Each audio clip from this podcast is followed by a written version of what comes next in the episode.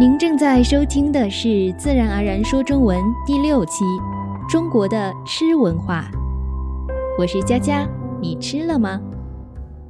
对你没听错，我问你吃过饭了没？相信在中国生活过一段时间的朋友们都明白，你吃过了吗？是我们彼此用来打招呼的方式。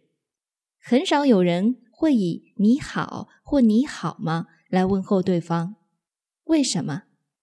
让我们进入今天的节目，来了解一下这个看似奇怪的打招呼的方式吧。欢迎关注我们的 Facebook 主页、WordPress 博客、Twitter 及 Pinterest。在这些平台上，你除了能收听我们的节目、免费下载节目文本之外，还可以通过我们每天发布的一张图片来积累一些重要和易错的中文知识点。刚来中国的外国朋友们可能会觉得很疑惑：为什么大家总问我吃了没？其实他们不是怕你们没饭吃，而是在向你们打招呼，在向你们问好。这个习惯是从中国古代延续下来的。当时的经济情况没现在那么好，很多普通老百姓生活十分艰难，食不果腹。那时，他们最担心的问题就是能不能三餐都有饭吃，所以人们见面时都会问彼此：“你吃了吗？”来关心对方是否解决了今日吃饭的问题。虽然现在的生活条件好了，几乎没有人吃不起饭，但这个打招呼的方式仍然保留至今。比如。人们平常晚上吃完饭出门散步时，遇见熟人都会问：“你吃了吗？”来彼此打招呼。自古以来，我们从原来的关心是否能吃饱的问题，到现在关心怎么才能吃好、吃健康的问题。吃对于我们中国人来说，一直以来都是一个非常重要的事儿。有多重要呢？中国有句成语叫“民以食为天”，意思是粮食是人民生存最重要的东西，它在人民心中的位置和天一样高。中国的美食在世界上也是排名前列的，几乎在每个国家你都能找到中餐馆。中国饮食文化源远流长，到现在普遍承认的。有八大菜系：鲁菜、川菜、粤菜、苏菜、闽菜、浙菜、湘菜和徽菜。这是根据在一定区域内，由于气候、地理、历史、物产及饮食风俗的不同，经过漫长历史演变而形成的一整套自成体系的烹饪技艺和风味。并被全国各地所承认的地方菜肴，有统计，在我国的菜肴已经有两万六千种录入菜谱，还不包括一些地方菜、家常菜。可见中国美食种类之丰盛。另外，在不同的节日也会有一些特殊的食物，比如为了过春节，人们发明了水饺。为了过元宵节，人们发明了汤圆；为了过清明节，人们发明了青团；为了过端午节，人们发明了粽子；为了过中秋节，人们发明了月饼；为了过腊八节，人们发明了腊八粥等。自距今已有两千多年的汉朝开始，中国就已经实行三餐制了。随着现在人们越来越注重养生，民间流传着早饭要吃饱，中饭要吃好，晚饭要吃少的说法。是不是真的有科学根据？我不知道。但是在中国，的确有很多人是按照这个说法来决定一日三餐安排的，特别是中老年人和想要减肥的人群。与很多国家不一样，中国人的早餐分量很大，选择也很多，比如包子、油条、馒头、面条、烧麦、煎饼、锅贴等等。大多数人由于早上时间紧迫，都会选择在外面买早餐。由于几乎每个居民区都有很多早餐摊，买起来也非常方便。在广东、香港等地，由于受早茶文化的影响，与茶搭配各种各样的点心，更是别有一番风味。另外要说明的一点是，中国人没有喝咖啡的习惯。早上最受欢迎的饮料是豆浆或牛奶、酸奶。虽然现在有些年轻人偶尔也会喝咖啡。但对大多数人来说，咖啡并不是我们每天必须的饮品。早饭咱们一定要吃饱的，其中一个原因是，大多数人都要在七点半到九点抵达学校或工作单位，而早上的学习和工作总是最忙碌的，一直要到十二点到十二点半，人们才会闲下来吃中饭。如果早饭不吃好，会直接影响学习和工作的效率。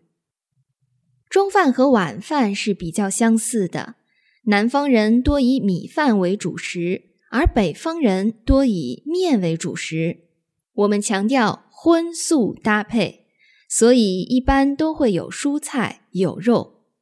与很多国家不同的是，我们不喜欢吃生冷食物，比如蔬菜沙拉，我们很少吃。而冰水我们也很少喝，这也顺便解释了中国人喜欢喝热水的原因。比较常见的炒蔬菜有炒土豆丝、麻婆豆腐、地三鲜等。我们常吃的荤菜有糖醋排骨、红烧牛肉、宫保鸡丁等。我们还习惯在饭前或饭后喝一碗汤。最常见的有西红柿鸡蛋汤、排骨汤等。大多数人没有边吃饭边喝水的习惯。为了健康，碳酸饮料我们也一般很少饮用。另外，我们一般没有饭后吃甜点及喝热饮的习惯。不知道是不是因为可以选择的食物太多了，中国很少有素食主义者，至少我从来没遇见过。吃是我们与朋友、家人聚会或是商务会谈中必不可少的一个活动。如果你的中国朋友邀请你去吃饭，或是你去参加公司的商务聚餐，有哪些你需要注意的地方呢？首先，与西餐不同，中餐在点菜时不会每个人只点自己要吃的，大家会一起点几道菜。